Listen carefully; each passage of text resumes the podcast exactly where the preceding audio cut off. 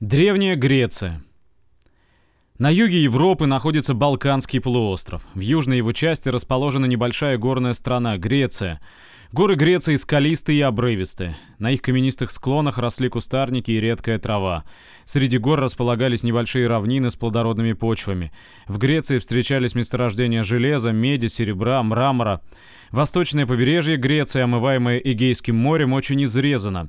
Узкие полуострова выступают далеко в море, а морские заливы глубоко врезаются в сушу и образуют бухты, удобные для стоянки судов. Море было богато рыбой. В Греции во время короткой зимы идут дожди и нередки сильные бури.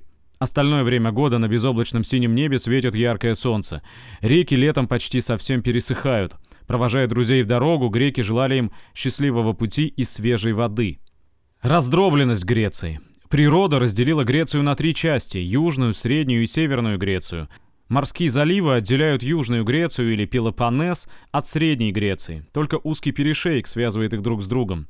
Горные хребты разделяют Среднюю и Северную Грецию. Лишь на побережье между горами и морем расположен узкий Фермопильский проход. В древности по нему шла единственная проезжая дорога из Средней Греции на север. Горы делят каждую часть Греции на мелкие области – из одной области в другую можно было или проехать по морю, или пройти по горным тропинкам. Эгейское море усеяно множеством островов. Они находятся так близко друг от друга, что с них видны соседние острова.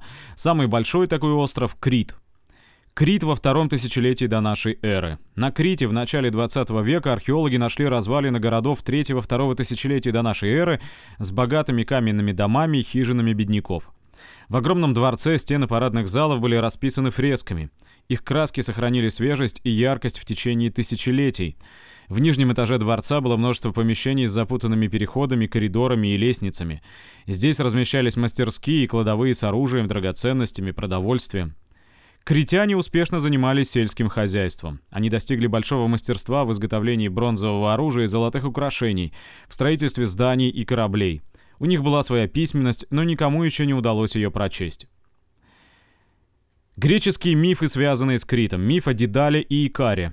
На Крите жил грек Дедал, искусный архитектор, скульптор, изобретатель многих полезных инструментов.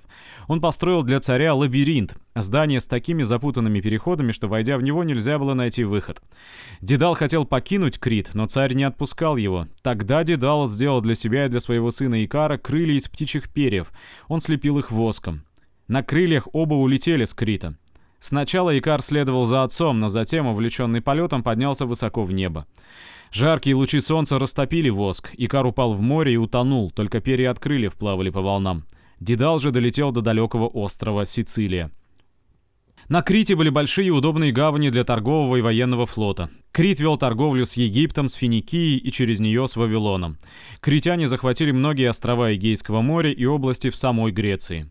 Археологические исследования доказали, что на Крите в третьем-втором тысячелетиях до нашей эры образовалось первое в Европе классовое общество и первое государство. Значительного развития достигла и культура. Эти же раскопки позволили решить и вопрос о причинах падения этого государства. Великая катастрофа. В середине второго тысячелетия до нашей эры на небольшом острове к северу от Крита произошло грандиозное извержение вулкана – Следы извержения найдены на островах и на дне Эгейского моря. Подземный толчок разрушил многие дома и на самом Крите. Почти одновременно на остров обрушились тучи пепла, вулканической пыли и гигантские морские волны в десятки метров высотой. Они уничтожили уцелевшие еще сады и посевы. Опустошенный Крит был легко завоеван греческими племенами, переправившимися на него из Пелопоннеса. Миф о Тесее. Некогда правил городом Афины престарелый Эгей – Царь Крита наложил на город тяжелую и позорную дань. Афиняне должны были каждые 9 лет посылать на Крит 7 юношей и 7 девушек. Их пожирало чудовище с телом человека и головой быка, жившее в знаменитом лабиринте. Сын Эгея, могучий Тесей, решил поехать на Крит в числе юношей, приносимых в жертву, и сразиться с чудовищем. На корабле в знак печали были черные паруса. В случае победы Тесей обещал отцу заменить их белыми. На Крите дочь царя Ариадна дала Тесею меч и клубок нитей. Привязав нить при входе, Тесей углубился в лабиринт, разматывая клубок. Он убил чудовище и по нити вывел своих спутников из лабиринта. Тесей забыл сменить паруса, а Игей, увидев возвращающийся корабль с черными парусами, бросился в море и утонул. В память о нем море назвали Эгейским